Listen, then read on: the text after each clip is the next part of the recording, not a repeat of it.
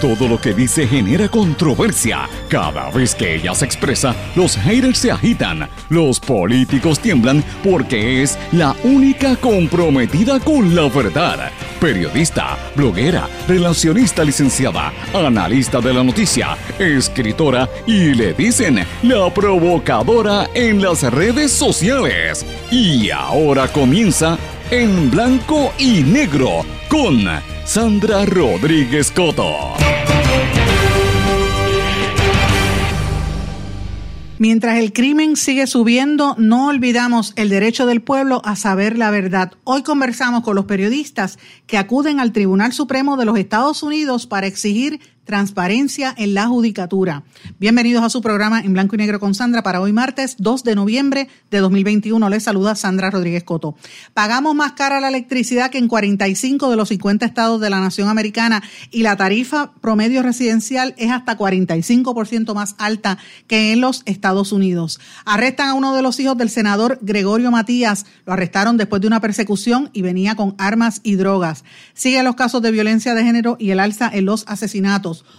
Hoy conversamos con los abogados y periodistas que representan a los periodistas puertorriqueños en el caso que llevó la ASPRO ante el Tribunal Supremo de los Estados Unidos para pedir que acepte revisar la confidencialidad de las grabaciones en el caso de Andrea Ruiz Costas. El recurso de cercioraria es el primer paso para que el Supremo Federal active su jurisdicción sobre una controversia y esperemos que vea este caso que lo que busca es transparencia en la judicatura del país. El gobernador Pierre Luis reitera que la vacuna contra el COVID-19 es obligatoria para todos los menores. La Administración Federal de Aviación asignó 47.8 millones para los nueve aeropuertos de Puerto Rico y la Fundación Puertorriqueña de las Humanidades presenta una charla magistral con la poeta, humanista y promotora cultural Vanessa Dross. Vamos a hablar de estos temas y de otros en nuestro programa en blanco y negro con Sandra, un programa independiente sindicalizado que se transmite a través de todo Puerto Rico en una serie de emisoras que son las más fuertes en cada una de sus respectivas regiones, en sus plataformas digitales, aplicaciones para dispositivos móviles y sus redes sociales. Las emisoras son Radio Grito 1200 AM en Lares, 93.3 FM en Aguadilla, X61 que es el 610 AM, 94.3 FM Patillas, Guayama y todo el sureste, WLRP 1460 AM Radio Raíces, La Voz del Pepino en San Sebastián. Y a través de la cadena WIAC que la componen WIAC 930 AM Cabo Rojo y Mayagüez, WISA 1390 en Isabela y el 740 WIAC en la zona metropolitana. Vamos de lleno con los temas para el día de hoy en blanco y negro con Sandra Rodríguez Coto. Mis amigos, les doy la más cordial bienvenida a este su programa en blanco y negro con Sandra. Hoy es martes, como siempre, día de mucha actividad noticiosa. Los martes cuando se generan todas las noticias habidas y por haber y todas las ruedas de prensa. Así que hoy eh, tenemos que estar pendientes porque van a haber muchas novedades a lo largo del día, sobre todo en horas de la tarde, referente a los casos de naturaleza criminal. Pero señores, hoy, el día 2 de noviembre, siempre se conmemora el Día de los Muertos en la tradición cristiana, más que nada católica, donde se ora por las, por las, los familiares que hayan fallecido. Es una tradición bastante conocida, bien celebrada en algunos países, por ejemplo en México se, se, conmemora y, mucha gente la confunde con la fecha de el día de Halloween, pero es una celebración cultural allá con otra trascendencia también importante. Eh, a mí en lo personal, y tengo que hacer un, aquí una digresión, ustedes recordarán que la semana pasada dije que mi mamá cumplía años el 29 de octubre, pues mira, mi papá hoy cumple años, 2 de noviembre, así que papi, sé que me escuchas todas las tardes con mami, feliz cumpleaños, sabes que te quiero un montón y nos vamos a ver más tarde en tu casa. Pero bueno, mis amigos, hoy tenemos un programa variado. Vamos a hablar de cultura, vamos a hablar de política, vamos a hablar de economía, vamos a hablar del derecho que usted tiene a enterarse, a pesar de que el gobierno, en este caso la judicatura, quiere seguir ocultando las cosas para que el pueblo no se entere y no quieren que lo fiscalicen a pesar de que aquí se fiscaliza constantemente al Ejecutivo, o sea, al gobernador, a la, también al legislativo, la Asamblea Legislativa, Cámara y Senado, las agencias de gobierno y los municipios que pertenecen al Ejecutivo también, pero parece que a los jueces no les gusta que lo fiscalicen y hoy vamos a hablar en detalle sobre este tema. Pero hablando de estos temas, ya lo dijimos en el día de ayer, cuando nosotros fuimos al aire habíamos hablado de 12 asesinatos que se habían registrado durante el fin de semana. La cantidad total se superó los 14 y el caso del, del ¿verdad? joven que fue asesinado, secuestrado y asesinado y secuestrado con el dueño del restaurante Hipopótamo sigue dando de qué hablar, una tragedia en todo el sentido de la palabra, una tragedia para las familias puertorriqueñas. Esta situación sigue en la medida en que poco a poco los policías empiezan a reintegrarse nuevamente después de haber estado en ese blue flu eh, en protesta porque prácticamente los van a dejar en la ruina y en la pobreza extrema cuando terminen de trabajar después de 30 años. Increíble la, la, vida de los... Ahora los policías se han dado cuenta de, de lo que estaban protestando el resto de los empleados públicos, porque también ellos son víctimas del sistema. Pero eh, entre el tema de la criminalidad y el tema de las noticias policíacas, que hemos estado hablando de esto, ustedes saben que hemos hablado de, de que hemos visto un alza en el trasiego de drogas, la situación entre el tráfico entre Puerto Rico, República Dominicana y otras partes del Caribe, pues estaba más alta y las acciones que han tomado las autoridades federales y la persecución de ayer, este, el FBI buscando a estas personas que asesinaron, todo lo que ha estado ocurriendo. En horas de la tarde de anoche arrestaron a uno de los hijos del senador Gregorio Matías. Fue detenido por la Policía Municipal, Policía Municipal de San Juan, mientras agentes federales lo estaban entrevistando. Eh, y esto pues obviamente se confirmó, fue confirmado por el comisionado de la policía, Juan García, de la Policía Municipal de San Juan, el hijo del senador estaba acompañado por otro hombre, iban en un Infinity negro, y agentes de la Agencia de Alcohol, Tabaco, Armas de Fuego y Explosivos estaban entrevistándolo en horas de la noche. Se alega que el arresto fue tras una persecución de la policía municipal. Eh, él iba, Gregorio Matías iba con otro individuo en la avenida Roosevelt de Atorrey, eh, y obviamente lo, allanan y encontraron, pues, en ese Infinity en que viajaban, pues obviamente encontraron drogas y otras cosas. El hijo del legislador eh, de Gregorio Matías se llama igual que el padre Gregorio, pero en inglés Gregory Matías Gutiérrez, tiene 27 años. El sujeto que lo acompañaba no, originalmente no había dado el nombre, pero se identifica como Cristian Giovanni Figueroa, de 28 años, eh, y no tenía licencia para conducir. y obviamente se les ocupó una máscara que cubre el rostro varios cargadores con municiones de distintos calibres, radios walkie-talkie de corta distancia, chalecos a prueba de balas, una, una pistola Glock 357 alterada para disparar en automático, dinero en efectivo y envases con aparente picadura de marihuana. A raíz de la pistola, ATF, pues es que empezó esta, en la entrevista, ¿verdad? Eh, y fíjense qué santitos son andar con, con la forma en que andan con una pistola alterada, con walkie-talkies, cualquiera diría, por la descripción, ¿verdad?, que eran tiradores de droga.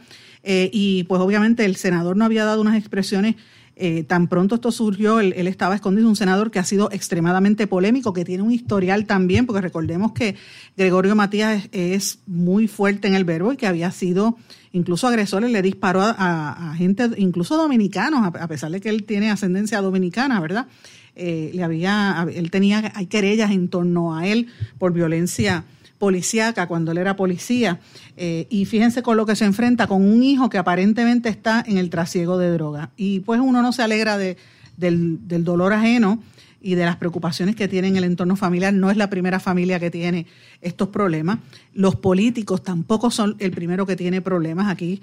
Muchísimos políticos y legisladores han tenido historia. A mí nunca se me va a olvidar el caso del hijo de Sergio Peña Clos, eh, el, que fue legislador, y lo mucho que Peña Clos sufrió con ese hijo, eh, que, bueno, adicto, terminó y murió, ¿verdad? Al final de esto. Y así como él, muchos otros hijos de políticos terminaban mal, por, obviamente, porque padre estaba, en aquel momento casi todos eran padres, ¿verdad? Eh, estaban metidos en la política y como que abandonaban las familias y los hijos tenían acceso a todo pues se iban por malos pasos. Y estas situaciones, pues, los políticos no están ajenos a lo que vive el pueblo de Puerto Rico y esto es una tragedia para cualquier familia. Esperemos que el legislador pues pueda superar esta, esta situación tan terrible que, como dije, no es el primer político que le ha pasado. Recordé a Sergio Peñaclos porque muchas veces lo conversé con él cuando yo cubría la Asamblea Legislativa y eso le provocaba un dolor enorme a, a Peñaclos y de verdad que a mí me daba hasta pena la forma en que él se expresaba sobre su hijo. Después, él, por un tiempo, el hijo lo ayudó en la Asamblea Legislativa, pero bueno, tuvo problemas y no, fue, no ha sido el único político. Otros hijos de políticos. Recordemos también el caso del hijo de, del que era superintendente de la policía, Pedro Toledo, eh, hijos de varios legisladores, de varios alcaldes que también han sido arrestados, incluso en en situaciones vinculadas al narcotráfico, hermanos de legisladores que han sido arrestados también. O sea, hay muchos casos en Puerto Rico, así que esto no, no se debe señalar como el solo, pero como quiera que sea, pues deja mucho que desear que sea uno, un, legislador que viene del campo de la policía. Fíjense el hijo en lo que andaba, terrible por demás. Pero bueno, hablando de cosas de criminalidad, el otro tema que también me tiene bastante preocupada es el caso de María Paola Hernández Agosto, que todo tiende a indicar que es un caso altamente sospechoso, que podría ser un caso de violencia de género. De hecho, eh, la mujer murió de un disparo en la cabeza y pues el marido, que es una familia de bastante dinero, pudiente, eh, clase media, media alta, eh, rápido dijo que fue que ella se suicidó y aparentemente eran dos disparos, pero ella en un audio que ha estado circulando desde el día de ayer reconoce ella misma, la víctima, que había sido víctima de violencia de género y la comunicación, lo que hemos escuchado hasta ahora, es que ella pues, eh, ¿verdad? Obviamente ella había retirado tres dólares de la cartera del marido, el marido le empujó contra un mueble, la golpeaba, no la dejaba salir. Muchas de las amigas de ella decían que desde que ella se juntó con el, con el marido, pues eh, obviamente se, se desconectó de las amistades. Y eso tiende a pasar siempre que hay casos de violencia de género, porque en el, el, marido, casi siempre es el hombre el que, el que hace ese tipo de cosas, le impide a la mujer visitar a sus amistades y a su familia, la isla y pues por desgracia terminan. Estas son señales que las, familias, los familiares y amigos tienen que ver cuando usted sabe que tiene a alguien que se desconecta para evitar estas cosas y todavía pues estamos bajando, esperando a ver qué va a bajar de esa investigación. Esperemos que, que no sea otro caso más de violencia de género, pero me da la impresión de que sí. Otro caso del tribunal también que, que también me... De estas noticias que uno dice, el dinero lo compra todo. El caso de Pablo Casellas, la defensa del asesino de Carmen Paredes cuestionó la aplicabilidad del veredicto de no culpabilidad. Ellos están tratando de, que sea un retroactivo, eh, el principio de unanimidad que sea retroactivo eh, y, dice que no le aplica de manera retroactiva a su cliente, así que quieren ir a otro veredicto, ellos quieren hacer otro caso, eh, otro juicio contra Pablo Casellas, el papá de él, que era un juez federal. Fíjense lo que le estaba hablando, hijo de un juez que preso, ¿verdad? Él, es acusado de haber asesinado a su esposa eh, y, tenía un historial de tener armas y de haber sido una persona violenta, pero está en la cárcel y se supone que por lo que se había escuchado el papá había dejado una gran cantidad de dinero para que lo excarcelaran. Veremos a ver qué va a pasar en esto. El abogado que está llevando, el abogado principal es Harry Padilla, que es un abogado de primer orden.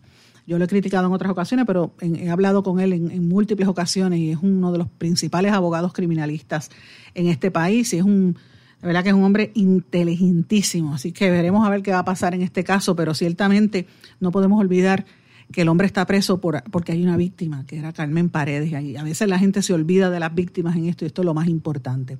Señores, pero víctimas somos todos en Puerto Rico. Eh, resulta ser que pagamos la electricidad más cara en, que en 45 de los 50 estados de la nación americana. Esto según los datos recientes de la Administración de Información de Energía de los Estados Unidos. Además, la tarifa promedio en los residentes en residencial es 45% más alta que en Estados Unidos. La diferencia tarifaria de la electricidad que tienen que pagar los comercios e industrias es aún más drástica, según otros datos. Para que tengan una idea, la agencia indica que la tarifa eléctrica promedio para el consumidor en Puerto Rico fue de 20.18 centavos kilovatio hora en julio de este año, cuando para entonces en Estados Unidos era de 13.9 centavos. O sea, aquí pagamos 20.18 y en Estados Unidos el promedio 13, 13 centavos, casi 14. Luego de esa fecha, se recordará el costo de, de, la electricidad sufrió un nuevo aumento en Puerto Rico, en lo que representa un panorama adverso para el desarrollo económico se indica que la tarifa promedio para el sector comercial fue de 22.29 22 dólares con 29 centavos por kilovatio por hora, que es casi el doble de los 11.57 que promedió en Estados Unidos. Para las industrias es incluso peor, aquí es 17.85 centavos por kilovatio, kilovatio hora y en Estados eso es un 137% más alto que en Estados Unidos, donde las industrias pagan 7.53 eh, centavos. Esto es increíble. Tan reciente como la semana pasada, el negociado de energía anunció que no entrará en vigor un aumento que estaba previsto para el periodo de noviembre al 31 de diciembre. Y esto surgió luego de que se le asignaran 76 millones de dólares a la Autoridad de Energía Eléctrica para mitigar los casos, los daños causados por la pandemia.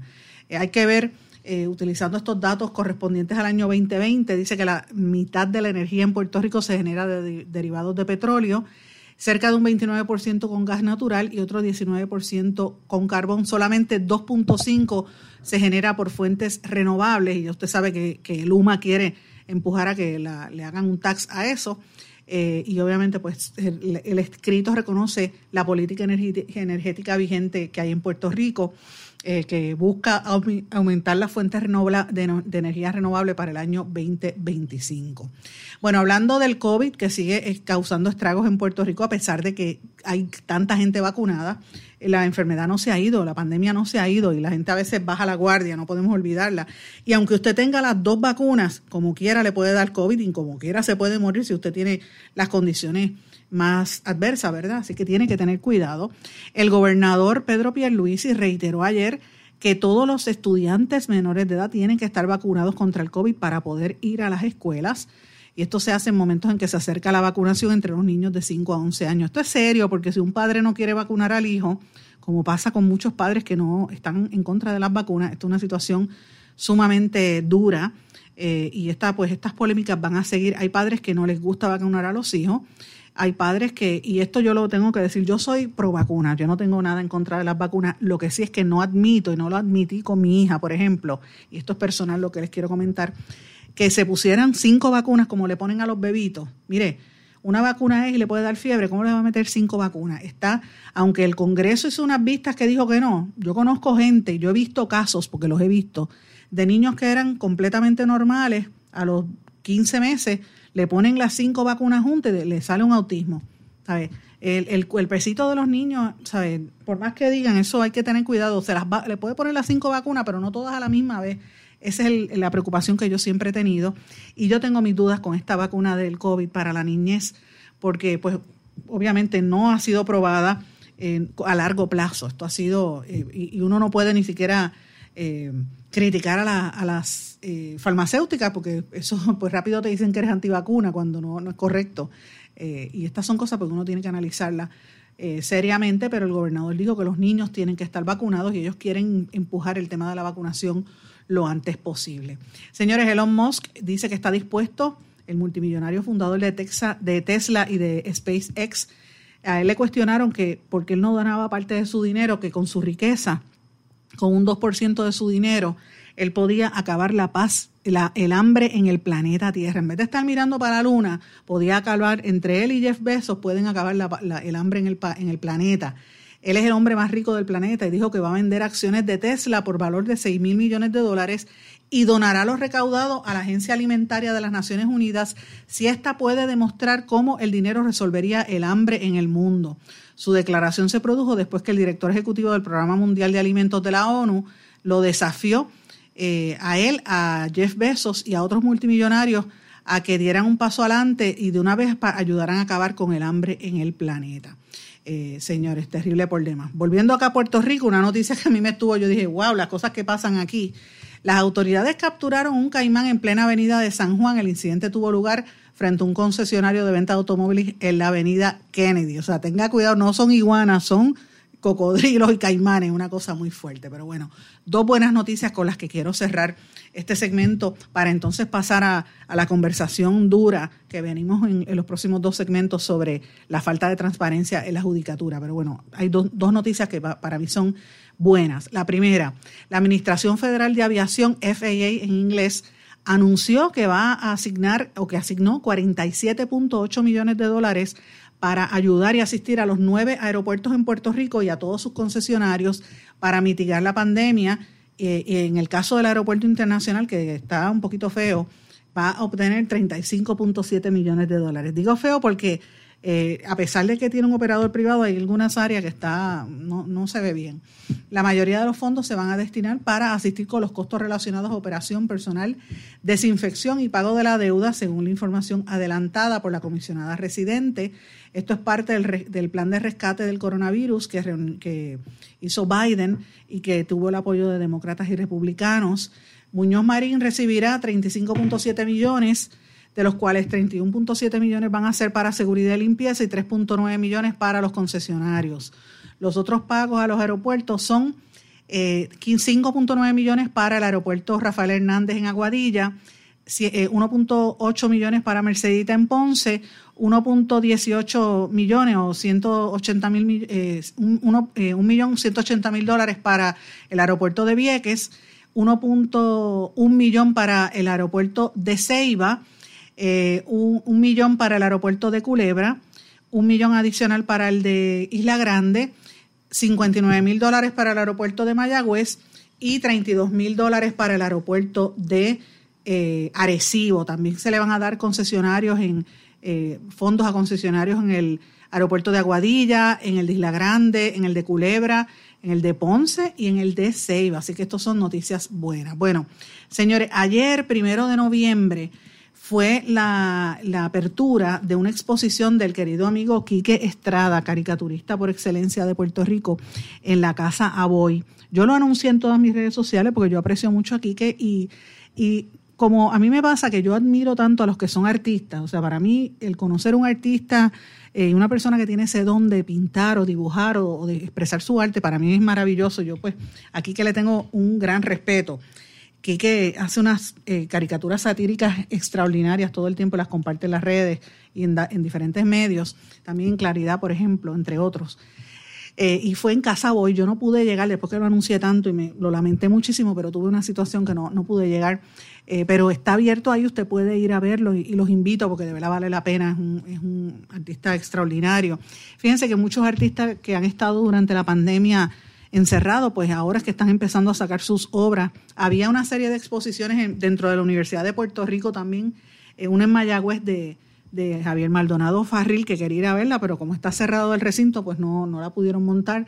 Había una también en la sala Oyer, en la UPR en Río Piedras, eh, de grabado, y tampoco pude ir a verla. Yo sí fui a verla de grabados que es en el Museo de, de, de la UPR antes de que hubiese el paro, fue extraordinaria. Hay una exhibición también en el Museo de Diseño muy buena, en el Museo de las Américas, si está por San Juan hay varias exhibiciones importantes también, hay una de, de vitrales en la Liga de Arte, o sea que están ocurriendo muchas cosas en el ambiente artístico y por eso pues lo destaco.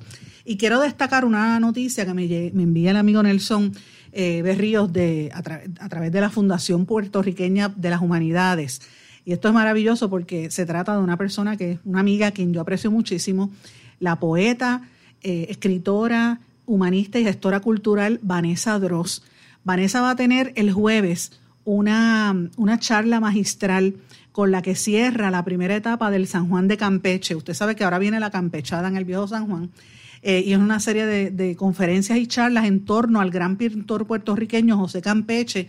Eh, y Vanessa va, a presentar una charla eh, que propone pensar al artista desde la mirada de esta gran poeta de San Juan, porque para mí es una de las poetas principales de San Juan, ella y el y, el Tío, eh, que para mí, eh, Teresa Tío, que las dos son, bueno, él y Teresa son hermanas, pero, pero Teresa que es este poeta, y, y, obviamente Vanessa Dross. Vanessa Dross va a estar el jueves eh, a las seis de la tarde, seis, seis y media, en el Museo de las Américas, en el cuartel de Vallaja, con la charla que tituló Puerta al Tiempo en tres movimientos de José Campeche. Eh, y el acercamiento es para realizar el, el cierre, ¿verdad? Es un Dice que ella se va a adentrar en una figura tan importante en nuestra cultura como lo fue él y va a viajar en el tiempo. Ella resaltó el valor impresionante de la trayectoria y la producción de Campeche, mulato, hijo de esclavo liberto que encarnó, el ejemplo del artista renacentista al dominar distintas disciplinas, desde la pintura hasta la música, desde la pirotecnia hasta la arquitectura. Eh, el descubrimiento reciente de que una pintura adjudicada a Goya, haya resultado ser posiblemente de nuestro José Campeche da cuenta de la enormidad de su obra, ciclos como el conceptualizado por la Fundación Puertorriqueña de las Humanidades, que incluye la filmación de estas conferencias, constituyen gestiones sobresalientes de divulgación para Puerto Rico y sobre todo a nivel internacional.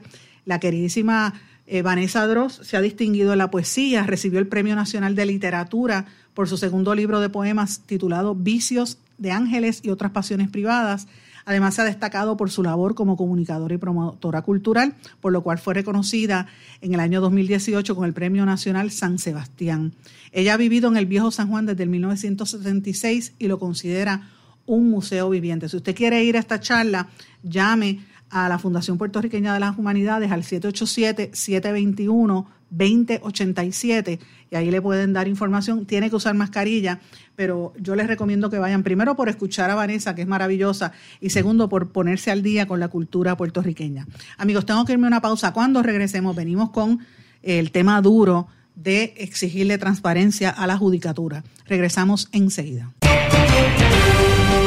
No se retiren, el análisis y la controversia continúa en breve, en blanco y negro, con Sandra Rodríguez Coto.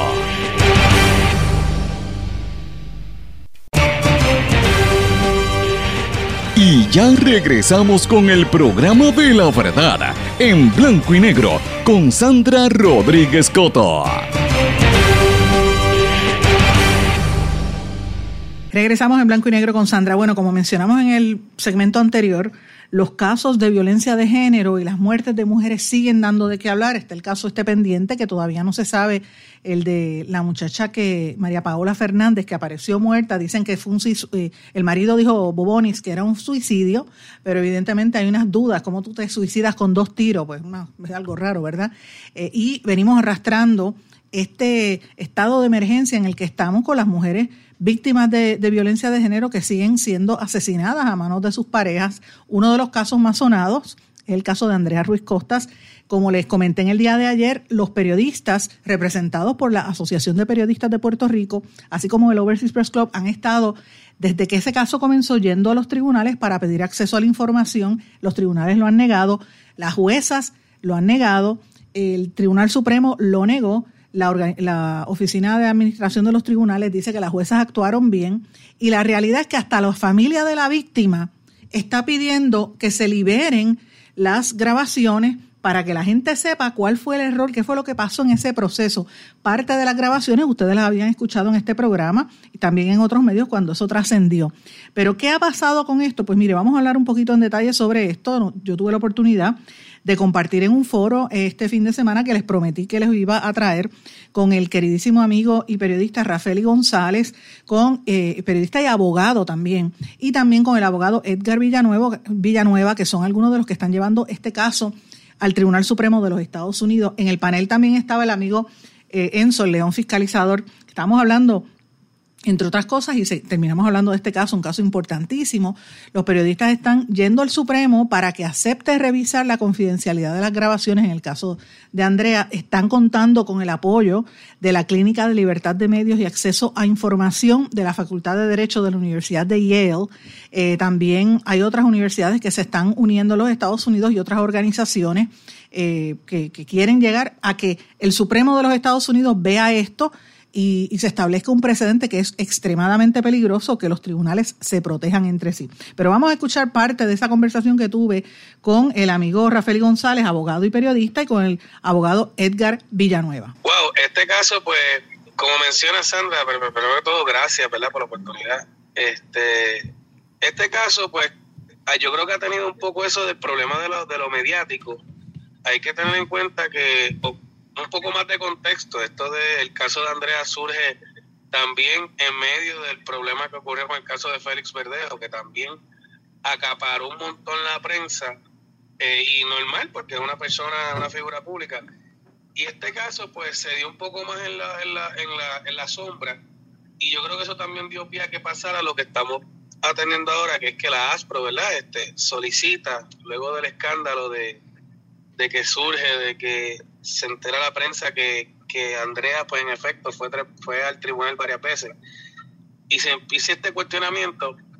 Entonces, a la por solicitar las grabaciones, este, surge la situación de que, como el caso no está tan mediático como los demás, eh, también se dan otras situaciones en la parte judicial, cuando se hace una solicitud de lo que es el contenido de estas grabaciones. Y vemos cómo el tribunal eh, no dio paso a considerar cuando no hay no tenemos una ley específica, un texto claro que diga eh, pues los casos de violencia doméstica bajo ningún concepto, eso no existe en la ley. Y de momento va la Overseas Press Club, va la ASPRO, acuden al tribunal Y cuando se está haciendo los intentos, el Tribunal Supremo básicamente brinca a decir categóricamente, no, no hay acceso, no se puede, independientemente de cómo lo solicites. Primero la va a un, a un recurso este, especial directamente al Supremo, le dicen que no. Entonces pues, le dicen que no, porque así no se hace tampoco. Pero tampoco se puede porque la ley no lo dice. Digo, la ley dice que no se puede. Y entonces la ASPRO va por los mecanismos de la ley de transparencia, es una, una, una, un requerimiento oficial. Y cuando estamos ya ante la, situación de que evaluar las partes, qué dicen las partes, porque es lo importante cuando se pide algo que la ley está diciendo para proteger intimidad, que es lo que lo que menciona la ley, se nos señala, se señala en el tribunal de primera instancia una vista para evaluar ¿verdad? la necesidad que pueda haber o, o qué, ¿verdad? Que, qué oposición pueda haber a que, a que no se puedan revelar estos audios. Y cuando se pudiera a lo mejor dar esa oportunidad, el Tribunal Supremo brinca y no deja que en ningún lado se pueda explicar qué oposición pueda haber o qué fundamentos pueden justificar el cierre al acceso a estos a, a estas grabaciones el Tribunal Supremo dice que no, sin siquiera ver el récord, sin siquiera ver la petición. Hay una vista señalada y el día antes el Tribunal Supremo simplemente dice no, aun cuando le dijimos a la Overseas Press Club que no se podía de esta forma, pero resulta que como nosotros interpretamos el artículo 5.005 de la judicatura, que, que por cierto, lo que dice el artículo 5.005 de la judicatura es que las salas de violencia doméstica tendrán un acceso limitado a discreción del juez. O sea, habla de acceso y que hay que hacer una evaluación. Pero entonces el Tribunal Supremo dice que a base de esa disposición, pues que no hay forma de que se pueda pedir acceso a esos audios irónicamente sin siquiera y basándose en proteger la identidad de la víctima, la intimidad, cuando venimos a ver es un derecho de la víctima, que es un derecho que es la víctima la que lo tiene que invocar. Edgar, y, la familia de, Andrea Ruiz Costas dijo públicamente. Exacto, ahí vamos. ellos querían que la gente escuchara esos audios, pero ellos se dieron. Eso es correcto. Y ahí es que vamos. Entonces, en este caso, ya la familia eh, había dicho que estaban a favor públicamente. En el caso se había citado a la familia en esa vista que se señaló el 11 de mayo.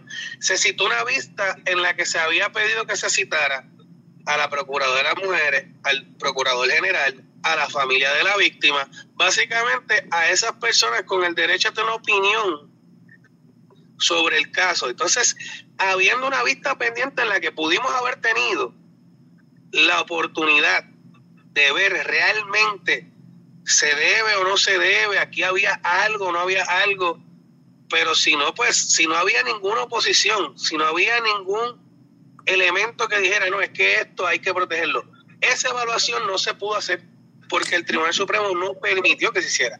Yo voy a hacer un comentario, yo sé que tanto tú, Edgar, como Rafael, y los dos son abogados, pero Enzo, yo creo que tú quizás debes estar de acuerdo conmigo el hecho de que son jueces, el hecho de que son jueces nombrados por los políticos y vinculados, porque esa jueza particular es cuñada de, del presidente del Senado, tiene que haber algo ahí, que se autoprotegen.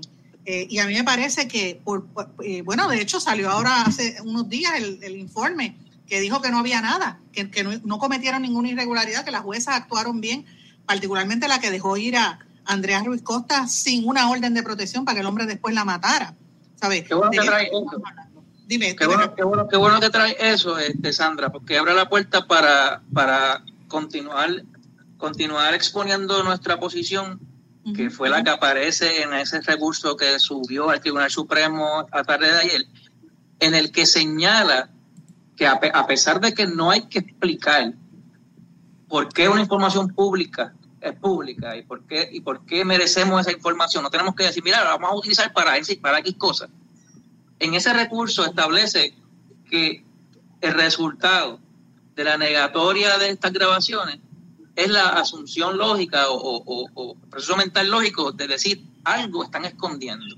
Sin embargo, en el trabajo periodístico desde el principio, desde que, desde que se supo que pudo haber ocurrido algo extraño dentro de esos procesos, siempre se habló del sistema de justicia como un todo y no un paredón de fusilamiento a, las dos juezas que estuvieron allí. ¿Por qué? Porque cuando los casos llegan al tribunal, hay un proceso anterior que intervienen otras figuras este, del departamento de, eh, la policía, eh, intercesores, que no sabemos con ciencia cierta si se intervinieron en estos casos o cómo pudo haber cambiado el hecho de que si en efecto no intervinieron porque no tenemos las grabaciones. Sabemos que por el récord periodístico probable de que ha habido fallas del sistema. Precisamente por eso es que es bien importante que el Tribunal Supremo de Puerto Rico reconozca que estas grabaciones que forman parte de un récord cerrado no pueden ser confidenciales y no existe nada en la ley que así lo permita. Así que por eso es que... Ah, dígame, Sandra. No, yo lo que pienso es que, honestamente, te digo, yo creo que ellos se están autoprotegiendo, es parte del proceso. Eh, el Tribunal Supremo, la jueza del Supremo, lo digo yo que no soy abogada, gracias a Dios, por eso lo digo de frente. Los abogados tienen que cuidarse, ¿verdad? Pero, ¿sabes? Se están autoprotegiendo, porque la jueza presidenta dijo que sí, que favorecía a la familia de Andrea Ruiz Costas. Y hoy en día, Andrea Ruiz Costas es otra víctima más del sistema, una muchacha joven, una muchacha que tenía el futuro, su vida por delante, y vino un bambalán y la, y la mató, ¿sabe? Una muchacha que va en derecho propio al tribunal a defenderse, que venga y, y, y le diga a la jueza, por favor, me están acosando, necesito ayuda, y no la ayudaron. Imagínate, si eso le pasó a ella, que ha tenido la, ¿verdad? La desgracia de morir, pero tiene una familia que está detrás de ella y buscando que se sepa la justicia. ¿Qué no pasará con toda esa gente pobre en este país que, sufre, y todas esas víctimas de violencia que, sufren eso ahora mismo, que tienen temor de ir a, un tribunal porque piensa que el tribunal no lo va a, a, ¿verdad? apoyar? Y por eso es que yo mencioné, me, me, molesto un poco, y ustedes, ¿verdad? Perdone la digresión, pero yo, yo eh, aplaudo de todo corazón, de, lo más sincero de mi alma, la gestión de los fiscales ayer en el caso de Jensen Medina, que se extendió muchísimo, fue un, año, un caso larguísimo, pero de llamarlo héroe, superhéroe, por estar haciendo su trabajo me preocupa. Lo que pasa es, Sandra. Dime ¿qué tú crees? Sandra, te voy a comentar de eso. Lo, primero que te quiero comentar, y lo han comentado muchísimo ahí, y yo lo he dicho siempre, yo no soy abogado, ¿verdad? Ni nada por el estilo, pero he aprendido en el camino un poquito este, y, ciertamente eh, eh, eh, se tiene que despolitizar, es lo primero. ¿okay? Y lo digo, por este, lo digo por esto. Yo tengo muchísimos amigos abogados y, yo he estado en su oficina y ellos están atendiendo un caso.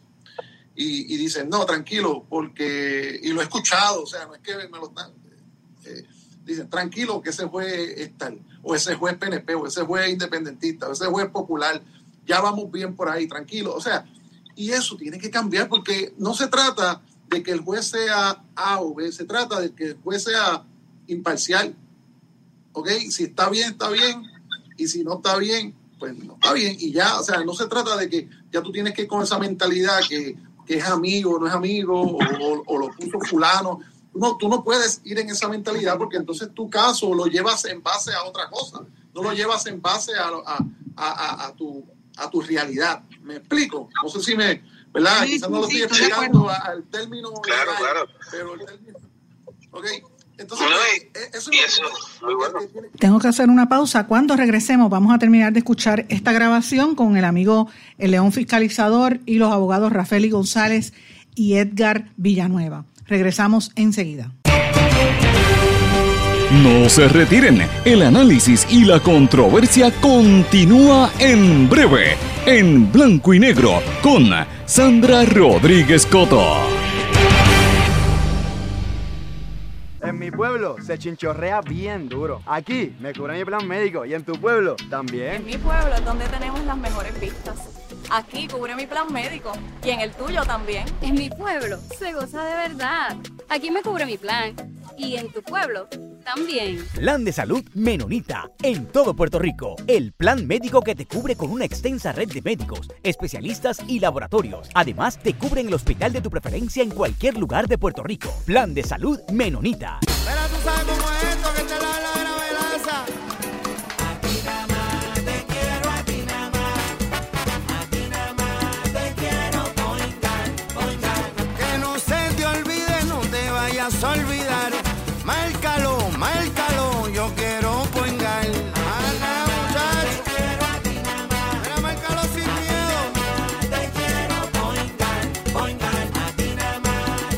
Yo quiero Point Guard. Quites el dolor de cabeza con sus obligaciones de contabilidad con los servicios que presta Villalba y Villalba Company. Directo, personal y con sensibilidad humana. Lo que se busca en un verdadero asesor de contabilidad para todo tipo de servicio de contabilidad, pago de IBU, pago de nómina, informes trimestrales y anuales y otros. Ofrecen servicio directo personalizado. Villalba y Villalba Company. Para orientaciones, su teléfono el 939-336-5774. 939-336-5774. Y ya regresamos con el programa de la verdad en blanco y negro con Sandra Rodríguez Coto. Regresamos en blanco y negro con Sandra. En esta parte final vamos a continuar la conversación que sostuvimos con el panel y nos habíamos quedado hablando con el amigo León Fiscalizador, eh, específicamente el tema del artículo que sale en el periódico Primera Hora y en el Nuevo Día, donde catalogan a los fiscales del caso de Jensen Medina como superhéroes por hacer el trabajo que se supone que hagan los fiscales, un caso sumamente difícil. Yo creo que honestamente hicieron un excelente trabajo, pero calificarlos de superhéroes por el trabajo que se supone que ellos hagan, pues mira, a mi juicio, esta es mi opinión muy personal, creo que es un poquito de, de hipérbole, hay una exageración para tratar de garantizar o regresar a, eh, tratar de, de, de, combatir las dudas que hay con el sistema de justicia de Puerto Rico, como se ve en el caso de Andrea Ruiz Costa. Y esto era lo que estábamos hablando antes de irnos a la pausa. Y yo, voy, yo entiendo, porque mira lo que pasa. Este, cuando yo, por ejemplo, me metí a, a, a grabar estos, estos casos, que, que, voy, viajo todos los días donde tengo que ir y lo hago en vivo, monto mi equipo, este, lo hice por eso mismo porque yo creo que estoy poniendo mi granito de arena para que el pueblo, al igual que yo, nos empecemos a educar cómo es que funciona el sistema judicial. Yo lo criticaba muchísimo hasta que fui día a día a la corte y empecé a entender cómo es que funciona. Ah, para esto hay que hacer esto, para esto hay que hacer esto. Antes yo pensaba que era, no, que si es culpable, porque yo pensaba que era culpable, había que engancharlo. No, eso es, eso es un proceso que uh -huh. se tiene que llevar a cada persona, número uno haya video o no haya video. Entonces, uno va aportando en eso. Pero, ¿qué pasa? El pueblo, eh, eh, ¿por qué lo llaman superhéroe? Eso es porque el pueblo había perdido la fe en el sistema. ¿Entiendes? Entonces, eh, hemos visto tantos casos, y es bien interesante este tema, de verdad, porque es súper interesante. Hemos visto tantos casos que sabemos que Juan o Pedro o María son culpables y salen en la libre y decimos, ah, el sistema no funciona, pero ¿sabes qué?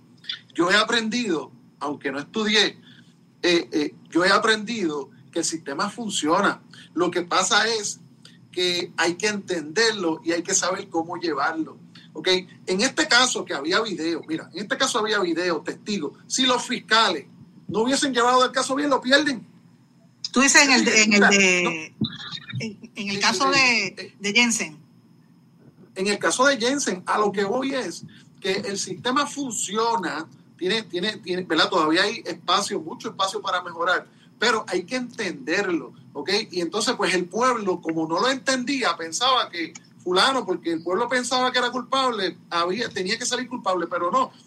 Tenía que entender que en el lado de ella tenía una batería de abogados que conocen la ley y conocen el sistema y saben que si tú no llevas el 1, 2, 3, 4, 5 enumerado como van y tú brincas del 1 al 5, tienes un espacio para decir, sabes que no se hizo de la manera correcta. Y ahí que viene el famoso ese que le llaman tecnicismo y salió por tecnicismo, pero el pueblo no entendía esos términos. ¿sí? Entonces, gracias a esto que estamos haciendo todos, eh, poniendo nuestro granito de arena, este, tratando de, llevar ¿verdad? el pueblo y nosotros, que yo soy parte del pueblo, estamos entendiendo cómo es que funciona y eso a la misma vez le da una herramienta a los mismos fiscales para que se para que cojan, tú sabes, este, eh, no sé si es la palabra correcta, pero para que cojan más seriedad a la hora de, llevar ¿verdad? Este, eh, eh, los casos y, por eso quizás que le llaman héroes, porque es que el pueblo necesitaba, el pueblo necesitaba que ya empezaran a coger el, el, toro, ¿verdad? Por los cuernos. Y esa es mi explicación, ¿verdad? Este, humilde, pero... No, pero yo, yo estoy de acuerdo contigo. Yo quiero decir algo. Dale, ¿quién iba a hablar? Este, Yo, yo creo. Ah, es que. Ajá. ah, eh, ¿Me dieron a mí? o? Sí, no, no. Ah, que bueno, es que yo creo que, que Enzo ha hablado algo, ok, dentro de lo que él dijo, pues obviamente ah, estoy de acuerdo en unas cosas, en otras no, pero algo que él mencionó que es muy importante para esto es lo que es el sistema y es lo que hemos tratado de traer y es el problema que el mismo Tribunal Supremo ha creado. No sabemos, ¿verdad? No voy a entrar en, en adjudicar por qué, pero en esta evaluación, como dijo Rafael, y de que esto no se busca aquí hacer un paredón con jueces, no es una cuestión de que el sistema está hecho de una forma que es imposible que una sola persona tenga la capacidad de hacerlo mal. Es completamente mal. No puede decirse aquí que es que los jueces son, aquí no necesariamente, de hecho, quien ha puesto aquí la lupa sobre los jueces ha sido el propio Tribunal Supremo, porque lo que se está pidiendo es ver qué pasó ahí para ver que estuvo mal, pero no quiere decir que se quiere ver porque el juez lo hizo mal necesariamente. Eh, por Bueno, eso es que Pero tú no, pero yo sí, perdóname, yo como periodista, Bueno. como mujer, sí quiero ver cuál fue la Sí. cosa que lo hizo mal, porque el sistema está podrido a mi juicio. Cuando tú tienes una mujer que llega donde ti como jueza, mira, me está persiguiendo este hombre, me tiene loca, lle- llega a mi trabajo, Claro. me acosa, me chantajea, eso es extortion por poner fotos en un celular y la jueza dice, no me importa. O sea, ¿dónde queda la sensibilidad de ese juez o de esa jueza de ver esa víctima que está pidiendo una, una ayuda? ¿Ve? Y yo creo que el sistema, al negarse a dar información al país, se hace cómplice de esa corrupción. Es corrupto, pa- a mi juicio. Esa parte caso sí, como- claro. No, claro, ahí es lo que voy a explicar. No, no es que no estoy diciendo que la juez hizo bien o mal. A lo que me refiero es que es uno de los elementos a evaluarse, tanto el desempeño del juez, pero también hay que mirar en estos casos, eh, aquí hay muchos factores que podemos ver. Por ejemplo, en el informe de, de- de que, que reciente radicó este, el, el- en evaluando a los jueces este, justicia, perdón, eh, OAT, habla de que la, sí que la que la que la juez pues hizo siguió estos pasos de la ley. El asunto no es solamente eso porque no necesariamente que, que pues vamos aquí a evaluar. Podemos evaluar si la juez hizo un trabajo correcto si la juez tenía los méritos en su ante sí si la ley misma necesita arreglo porque también se puede hablar de si la ley le da los elementos al juez para no haya margen a error. Eh, hay unos hay varios, una, una de las cosas que salta a la vista es que también de, de, de- preguntas, hay una figura que se llama el intercesor, judici- el intercesor judicial. Es una figura de un profesional de la salud mental que está ahí para darle apoyo a la víctima de maltrato. Esa, esa figura es bien importante porque eso es algo que si una, una víctima llega con todo lo que implica ser víctima de maltrato a expresar en una corte esa experiencia, obviamente si tiene ese apoyo, va a dar un mejor testimonio. Este, que son muchos factores, el policía que atendió, y entonces ver la totalidad, obviamente si el juez hizo su trabajo adjudicando los hechos que tenía ante sí, pero que es mucho más allá, y entonces al, al precisamente el tribunal con este sentido de meramente decir a mis jueces no los toque, o no quiero, no quiero que me evalúes, cierran la puerta solo por eso y entonces nos, nos cuartan no solo de evaluar la labor de los jueces, del sistema completo que aquí tiene que haber fallado, porque aquí las fallas, eh, por ejemplo, algo que mencionamos en nuestro primer este, reconsideración del Supremo de aquí, de Puerto Rico, el Tribunal Supremo de Puerto Rico, dijimos, mira, el acceso a esta información no solamente es para evaluar la gente conociendo, en la persona que tenga esta información son gente que mañana pueden ser legisladores, gente que mañana puede ser jueces y mañana puede ser eh, eh, del Ejecutivo. ¿Qué pasa? Con esta información podemos saber qué tienen que hacer los jueces para mejorar, qué hay que mejorar en la ley para que se pueda saber, ¿verdad? ¿Qué elementos de la ley pueden ayudar a que esto no pase? Y qué el Ejecutivo, qué recursos debe como administración destinar como son la figura del, del intercesor eh, judicial, eh, la procuradora de la mujer, eh, las fiscales, las instrucciones, cómo preparar todos estos casos para que se lleven de una forma en que se garantice, porque aquí hay un problema de fallo, de, de que esto no debió pasar o cómo de, de hacerlo más menos posible. Ahora, yendo a lo que es la decisión del tribunal, pues lamentablemente el coartar una información que se presume pública y que el tribunal le correspondía, y no el tribunal siquiera, sino a quien lo pidiera, quien único está pidiendo aquí que sea confidencial, es el tribunal porque no ha dejado que nadie se oponga. Y entonces estamos dígame. No, el, el planteamiento que te voy a traer es el siguiente, y Rafael sabe que yo por ahí voy a venir, Enzo.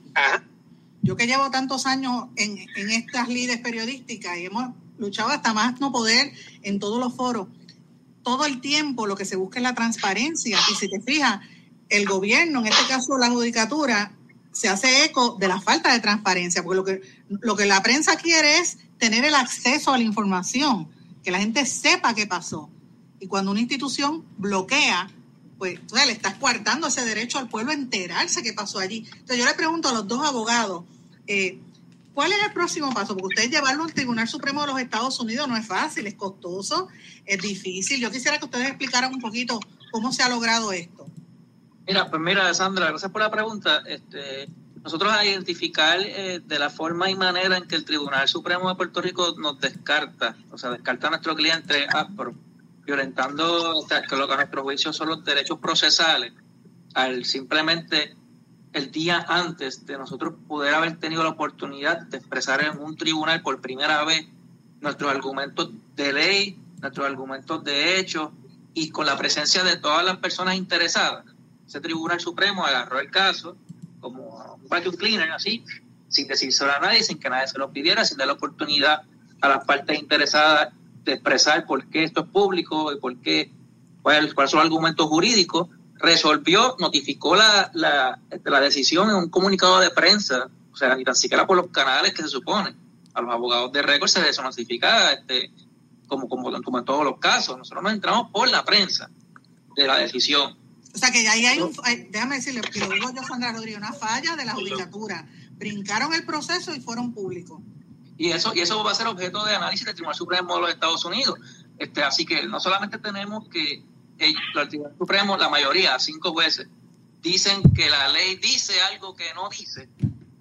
Entonces, también tenemos la, la, la forma en que se conducieron, que es totalmente detrimental al acceso a la información que por años se han peleado los periodistas. Sabemos que tenemos tantos y tantos problemas en poder acceder a documentos públicos, información que tiene una presunción constitucional de publicidad. Entonces se añade a la ecuación que también el tribunal está decidiendo de manera arbitraria, en nuestra opinión, y sin ningún fundamento, que también lo que pasa en el tribunal, en las salas, en las que la gente va a solicitar ayuda o en, las que la gente va a testificar un caso criminal, también es confidencial. Y eso, y eso es totalmente contrario a un caso del Tribunal Supremo de Estados Unidos, que es Vocero versus ELA, del 93, que precisamente trata del acceso a los periodistas a la sala de los tribunales. Y más que eso, el tema de la violencia doméstica y el tema de los problemas de la agresión a la mujer no puede mantenerse en un espacio privado. Tiene que ser público porque es algo de, de política pública que afecta a la pública, al pueblo en general. Y el rol de la prensa es informarlo. Y en esa conversación que sostuve con los abogados y con el compañero Enzo, el, león fiscalizador, entre las cosas que yo mencioné y nos pusimos de acuerdo, ¿verdad? Coincidimos, es que la prensa y el medio tiene que decir la verdad. Y si, si nosotros fiscalizamos al Ejecutivo, o sea, la rama ejecutiva, el gobernador, los municipios, la, la, las agencias de gobierno, y fiscalizamos a la rama legislativa, o sea, la legislatura, Cámara y Senado, también hay que fiscalizar a la judicatura, no son dioses del Olimpo, tienen que dar a conocer lo que trasciende públicamente. Si lo hacen bien, se le aplaude, como hicieron los fiscales en el caso de Jensen. Si lo están haciendo mal para protegerse, hay que denunciarlo. Mis amigos, si usted quiere escuchar la conversación completa, le invito a que busque en mi canal de YouTube Sandra Rodríguez Coto, como dije, una entrevista y una conversación que duró más de hora y media. Eh, y, y, me gustaría que la, la pudieran escuchar porque fue bien importante lo que discutieron los compañeros allí. Me tengo que ir, no tengo tiempo para más. Que pasen todos muy buenas tardes. Será hasta mañana. ¿Se quedó con ganas de más? Busque a Sandra Rodríguez Coto en las redes sociales o acceda a en blanco y negro.blogspot.com porque a la hora de decir la verdad solo hay una persona en la cual se puede confiar. Sandra Rodríguez Coto en blanco y negro.